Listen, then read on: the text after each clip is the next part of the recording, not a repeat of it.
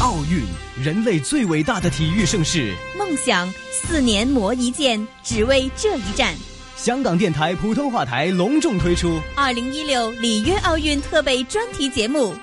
我的奥运不是梦》，汗水、泪水、激情、梦想。三月二十号开始，每逢星期天下午四点，和主持小梦一起对话体育大腕，感悟体育人生。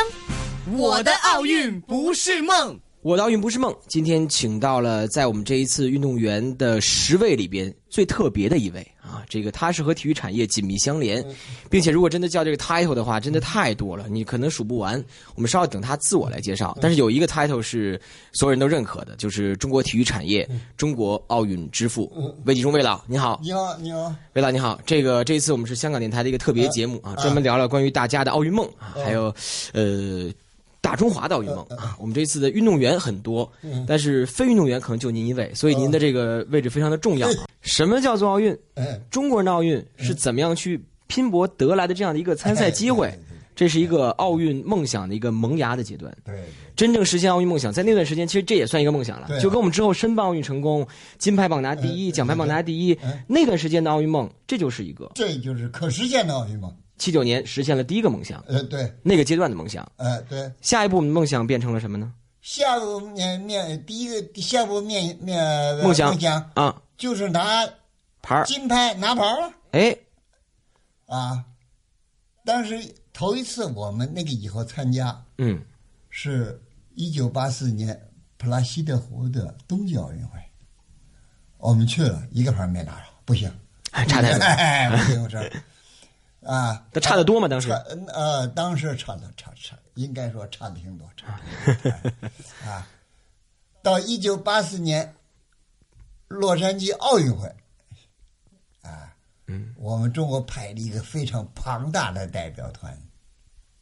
参加，嗯，这个徐海峰就实现了零的突破第，二个梦想，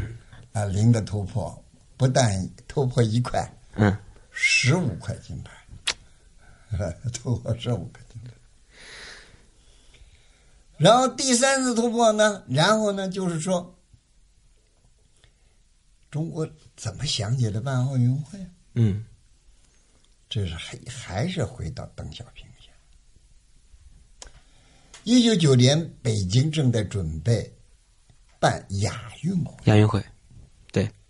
我记得一九九，但是一九九零年的夏天啊，夏天九零年夏天，夏天哪一天啊记不住了，嗯嗯，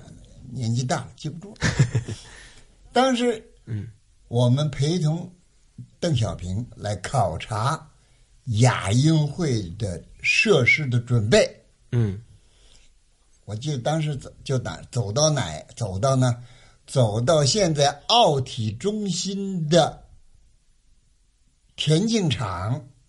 你看台这个边儿上，嗯，这个看台呢，一头可以看见奥运中心的全景，回过头来一看呢，就是正在拔地而起的亚运村。亚运村，嗯，邓小平看了很高兴，很高兴，说好，哦我们这个设施建得很好，我看都够办奥运会了，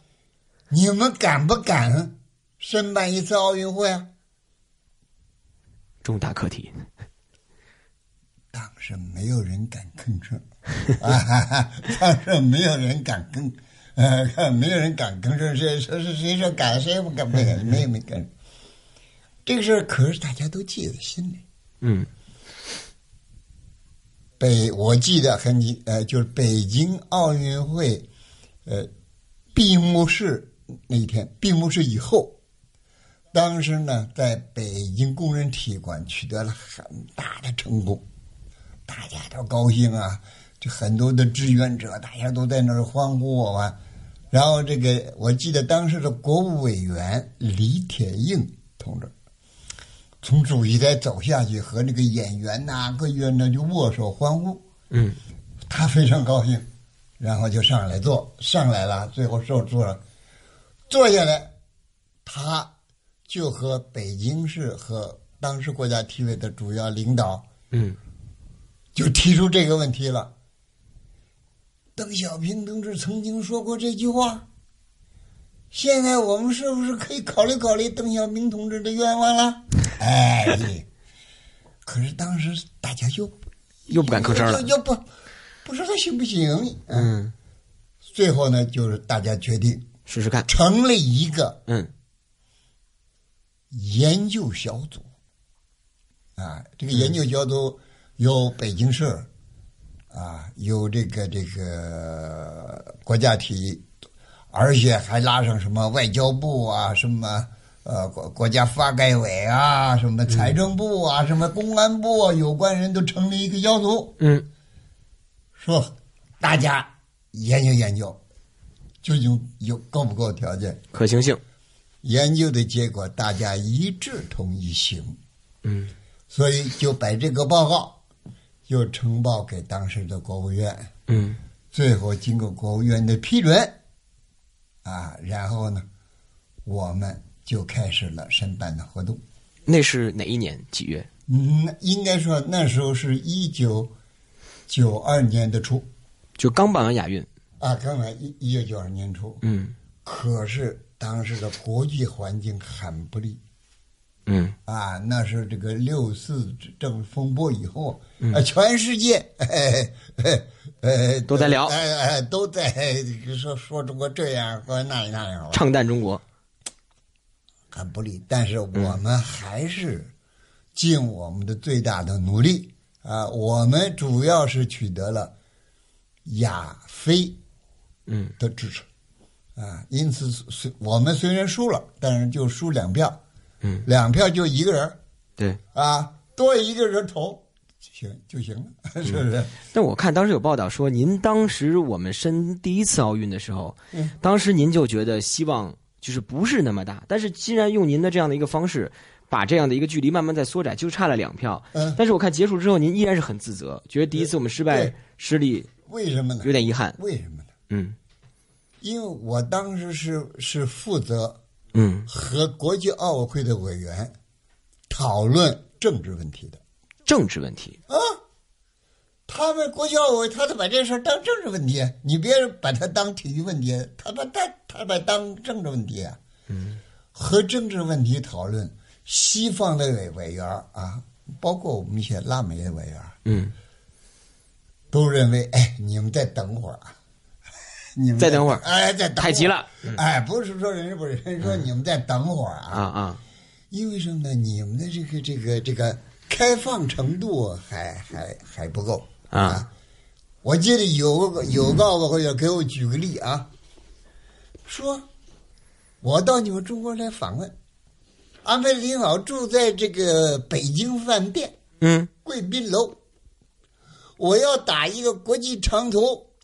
还必须跑到楼底下去登记。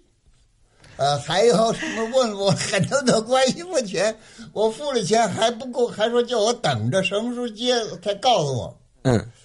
他说这样的怎么弄啊？你怎么能办奥运会？说你们等等等等等等啊！您您是怎么回他的？我当时是回答对不起，是有点惭愧啊，这是有点这个这个这个这个服务，因为我们刚刚开通，呃，邮电还不发 达，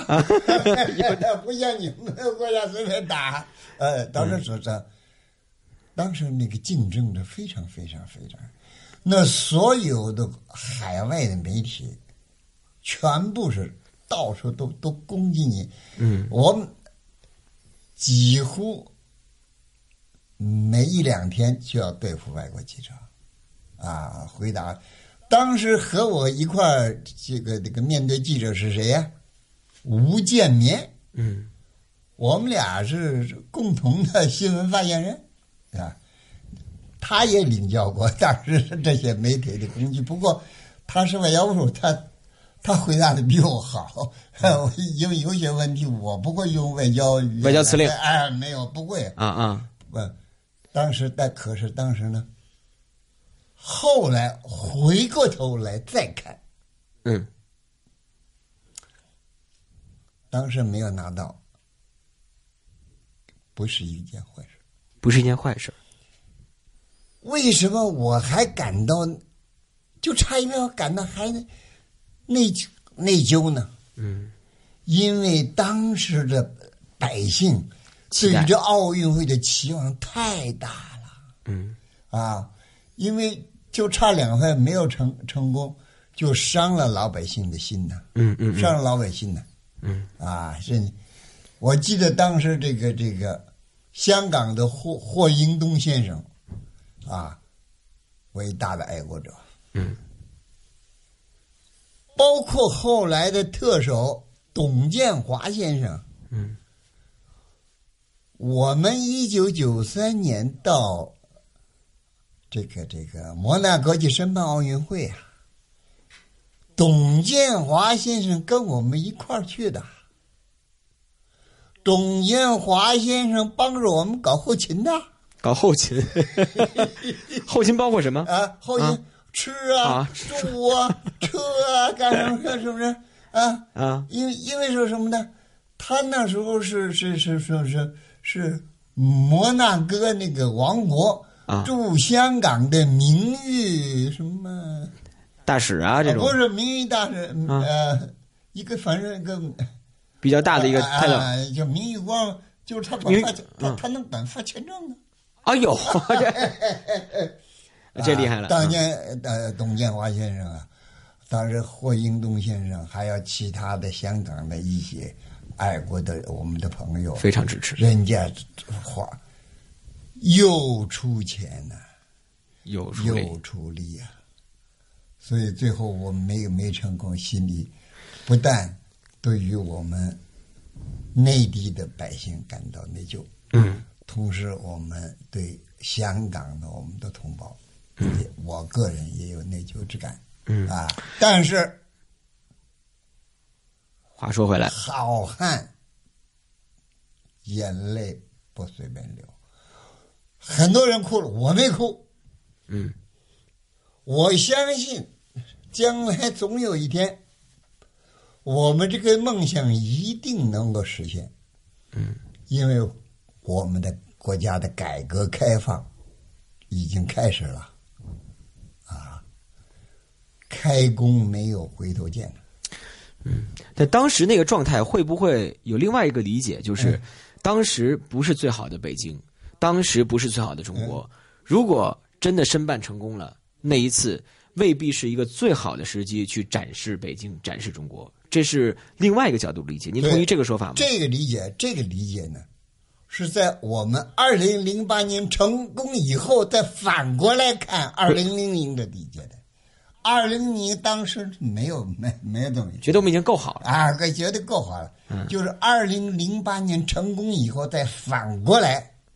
看，嗯，觉得到二零零，如果我们二零零年办的，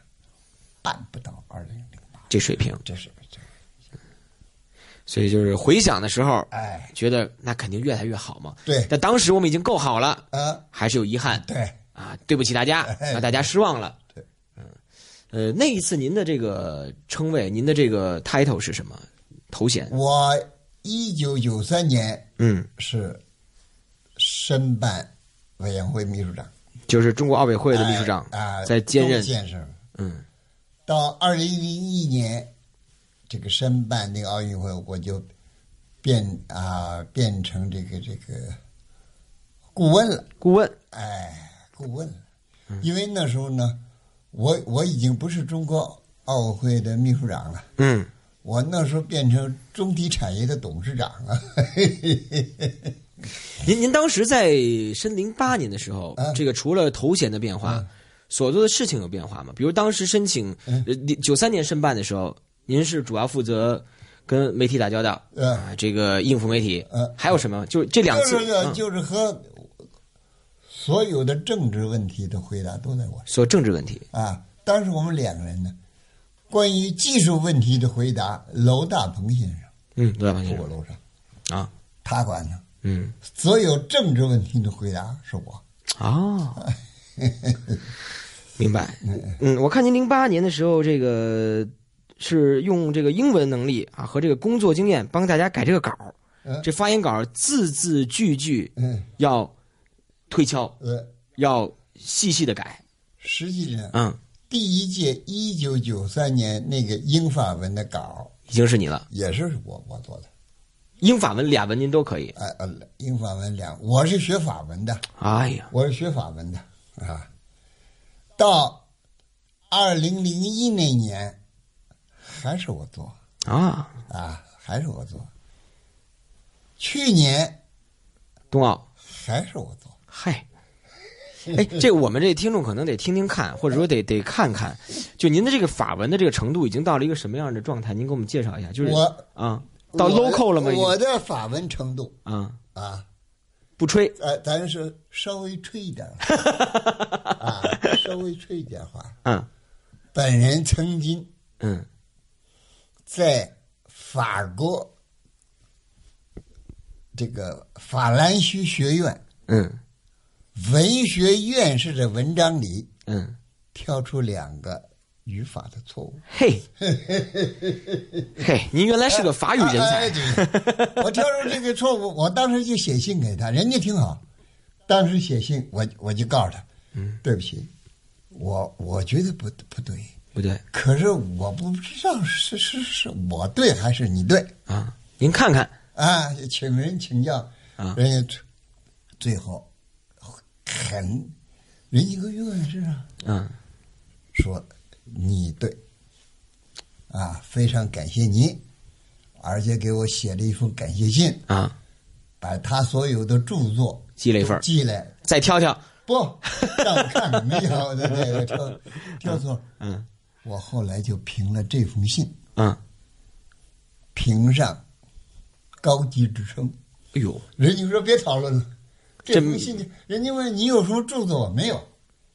你发表过什么论文没有？我搞体育的各种没有，可是我就有这么一封信。人家说行，够了，够了。哎呦，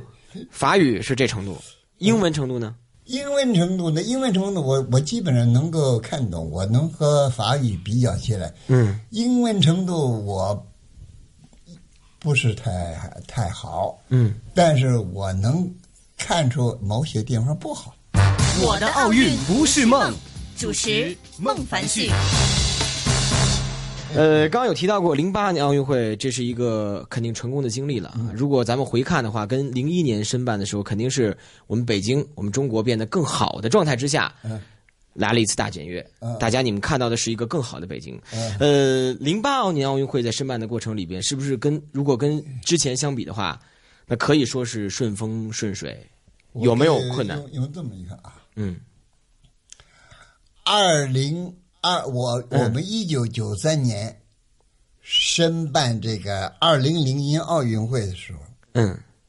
曾经有一个说法，叫“五星邀五环嘿，”啊，好，五星个绕。嗯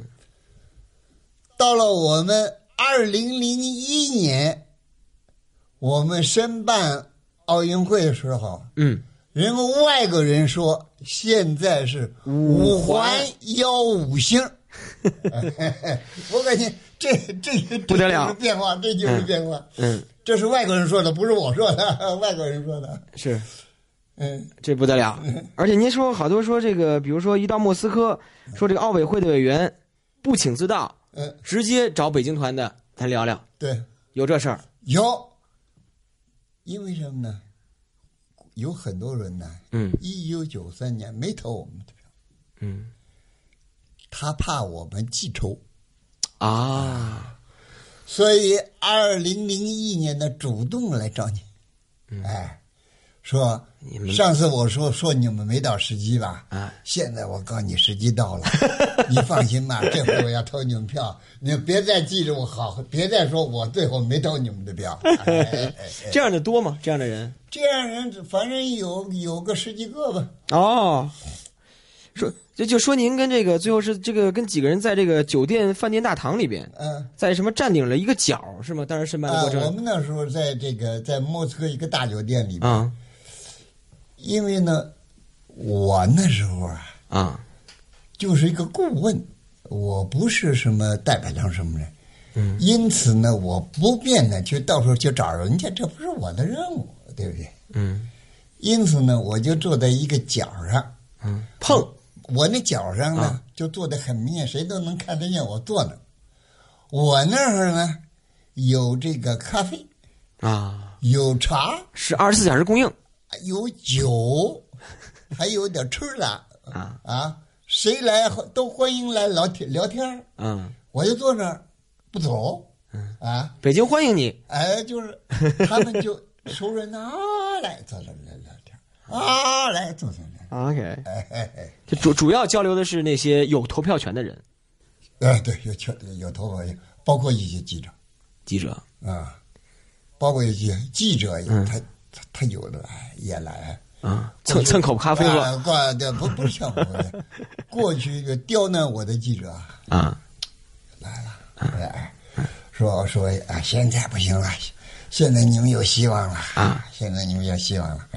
我说我说谢谢谢谢，当年是我不好，那他可不干，不是过去的事儿就别提了哎哎记者干。啊，记者嘛，大家都是朋友嘛，嗯对啊，大家这为了为了都都，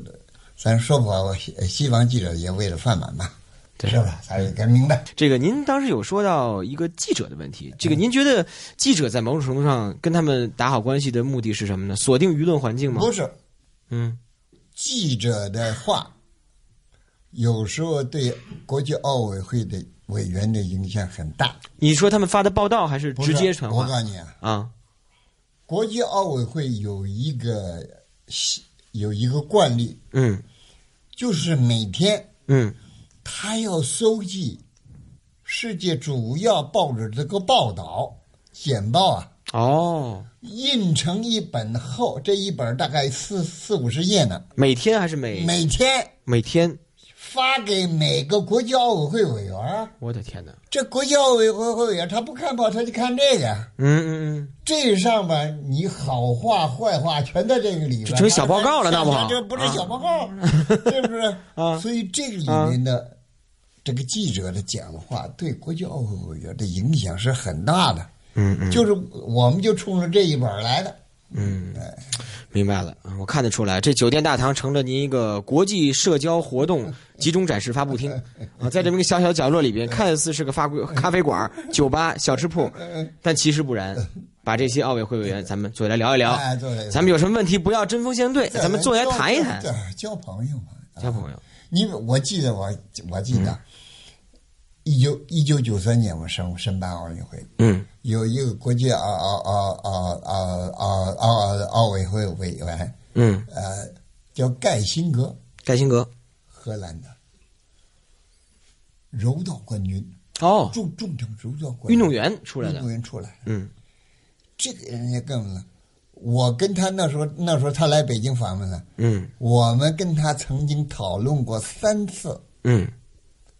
每次四五个小时，四五个小时，你就他愿意跟着我就我就陪啊。嗯就陪着他，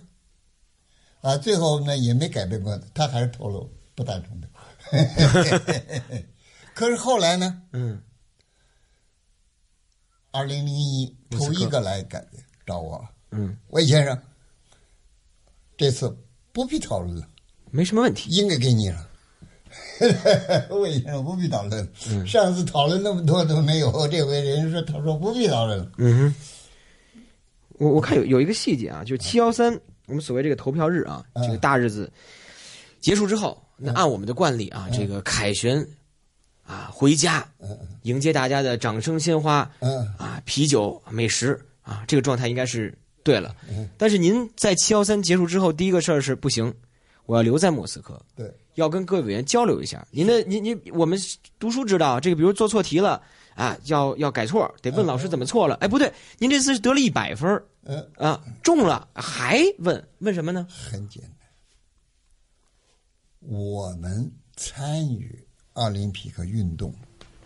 不是就为了拿奥运会啊，嗯我们是参与是让这个奥运会越办越好啊。嗯当时萨马兰奇在莫斯科要选择他的继承人，嗯当时是罗格先生是呃首选，这首选继承人，嗯嗯那么，因此我们有义务来帮助罗格先生竞选。 OK，就像想当年一九八零年时候，我帮助萨马兰奇先生竞选一样嗯啊。所以，所以呢，这是个这个就给成给一个，我觉得交接棒像是不是，嗯就给人一个印象，我们中国第一是讲义气、讲信仰的，对第二，中国参与奥林匹克运动，绝对不是就是为了拿奥运会。这么简单。哎，我们我们是要全面全面的参与，为奥林匹克运动做贡献的。所以我们啪，大家全走了，人一看啊，你们就来了这么着，好，拿着全走了。因此，我后来我就他当时叫我走，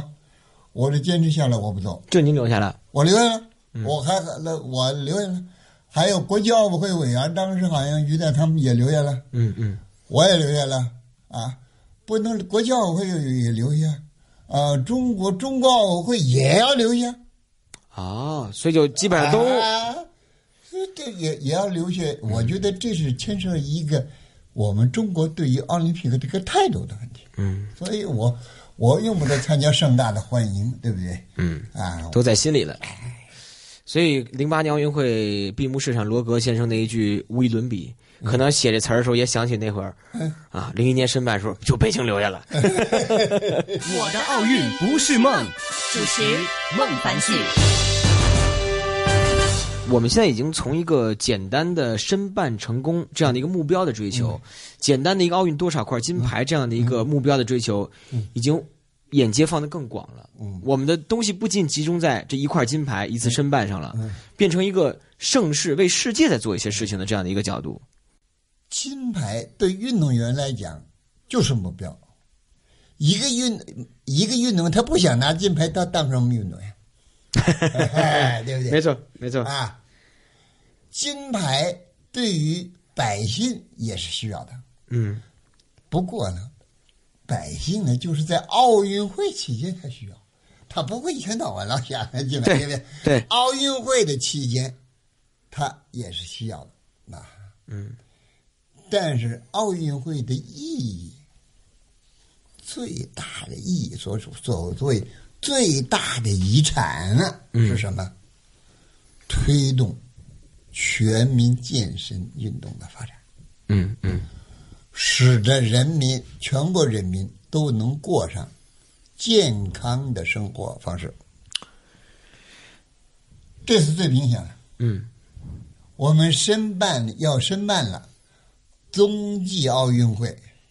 马上全国掀起一个冬季运动的高潮，是不是？啊，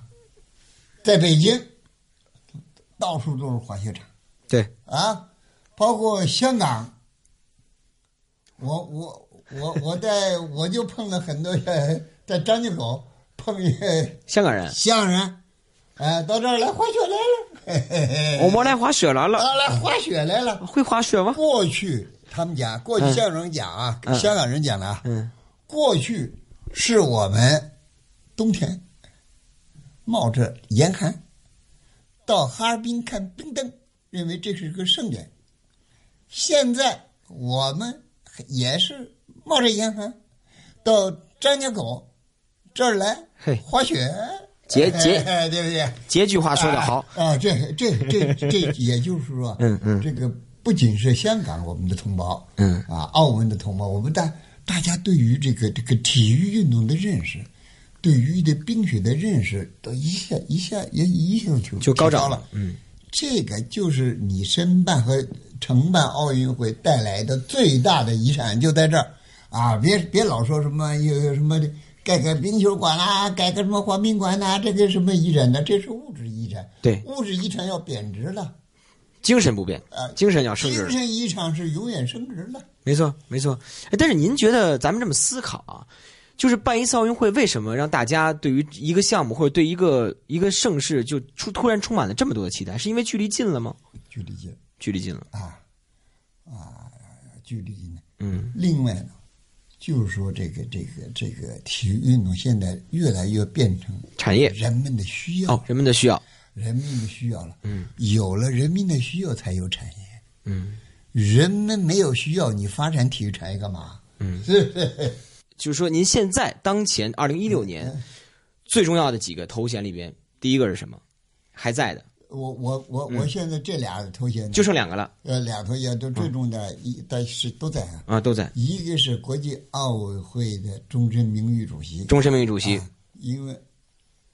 里约奥运会啊，里约奥运会有时候还叫我去帮忙啊。嗯，呃，第二，这个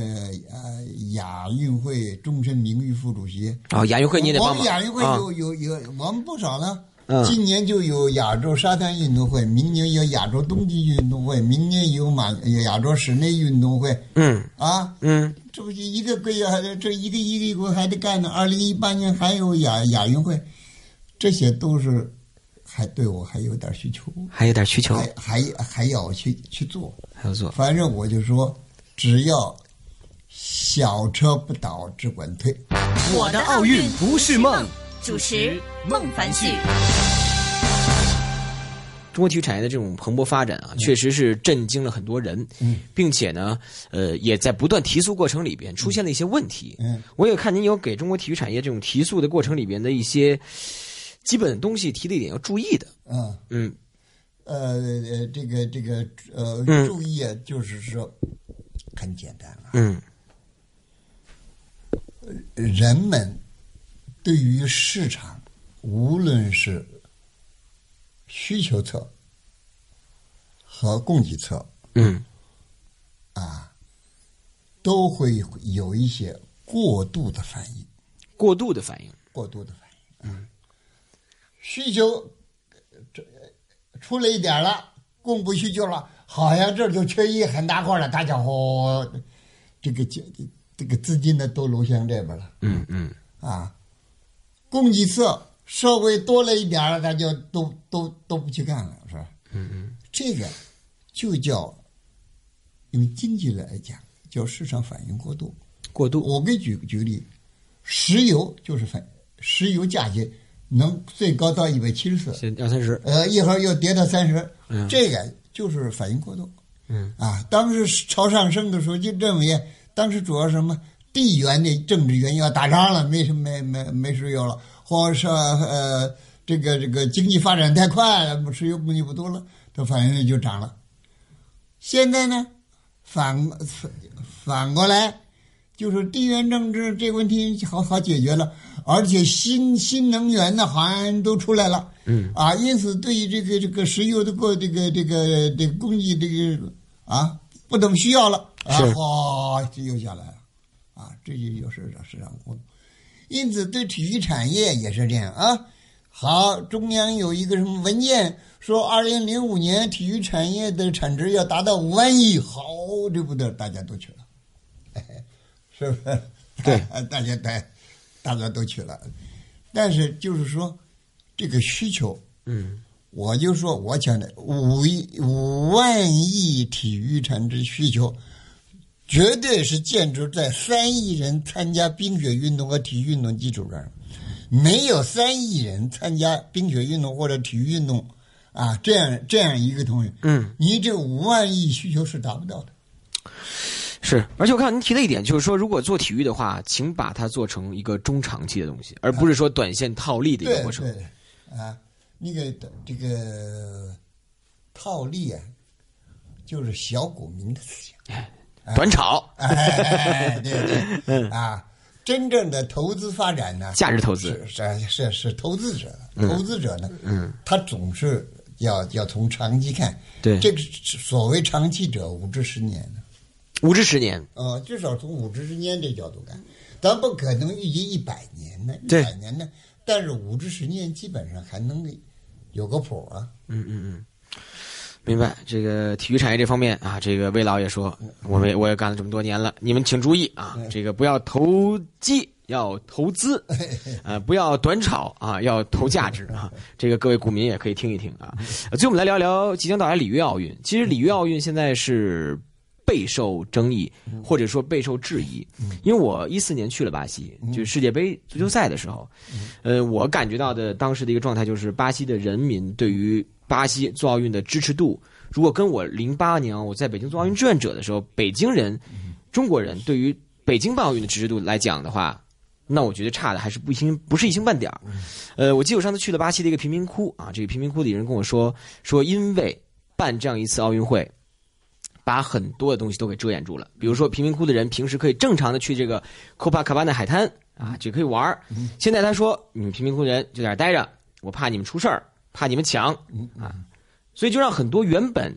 正常的一个生态环境。变得不那么自然了。我觉得在奥运精神里边有一项应该是人文奥运。对所谓人文奥运会，就是在这个城市里边，所有人都有平等的权利去享受这次奥运会。我不知道对于巴西现在的一个民众的一个态度，或者说我啊小梦去年在世界杯上看到的这些东西，我不知道您有一个什么样的态度。我觉得现在这个，第一，对于巴里约这个奥运会的成功，嗯，我是充满信心的，充满信心。充满信心啊！虽然他有一些暂时的困难，嗯但是最后绝对会可以解决的，啊。第二，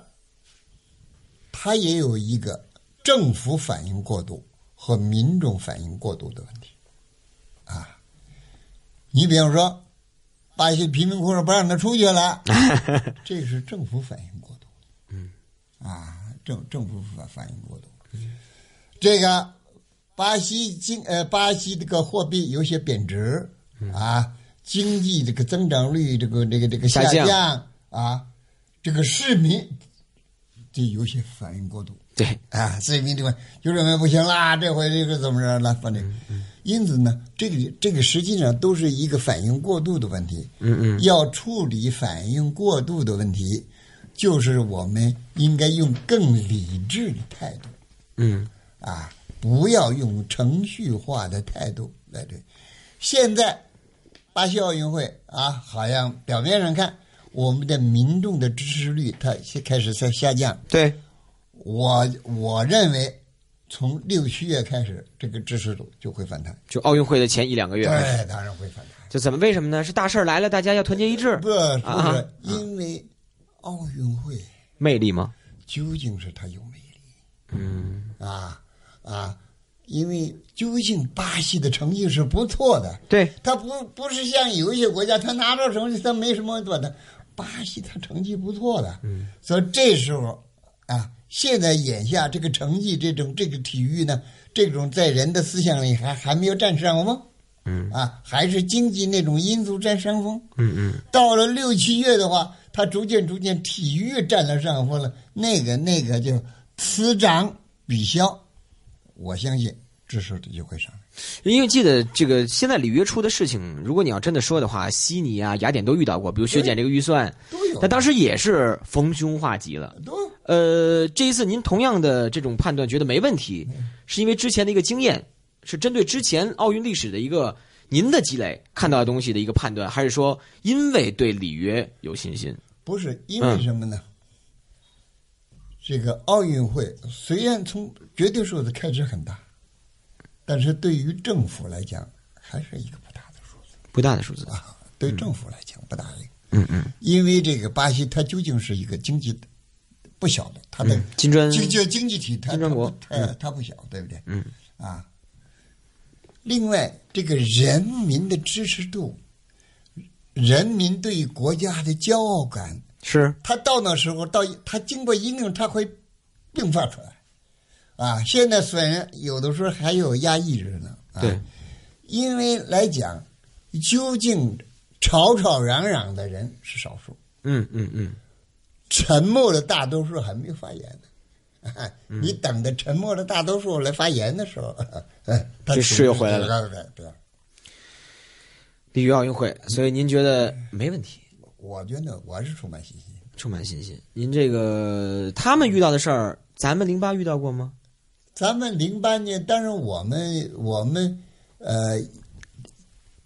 也遇到过一点儿，一点儿。但是这个这个时间和范围都比较小。呃嗯、最后一个小部分啊，聊聊香港体育。嗯，香港您常去吗？或者说最近几年去过呃吗？香港我一般来讲一年去一次，哦，一年去来来一次会啊，，来一次，来啊一次，来一次。来来看中国对香港的比赛是吗呃？，有时候有时候看比赛，啊，有时候这个霍真先霍震霆先生找我去商量商量事儿。啥啥啥？OK，您呃对香港体育的印象是什么？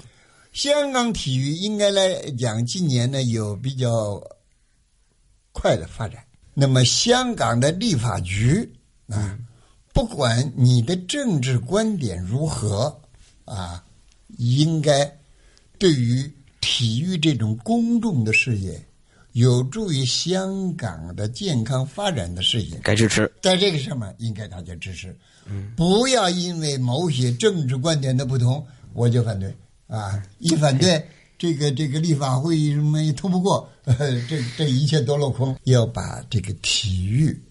健康的生活方式传递出去。看作是一个香港发展的一个基本因素之一。嗯，最后一个问题了，呃这个您的下一个梦想是什么呢？嗯，我下个梦想就是人不在于活得长，而在于活得好。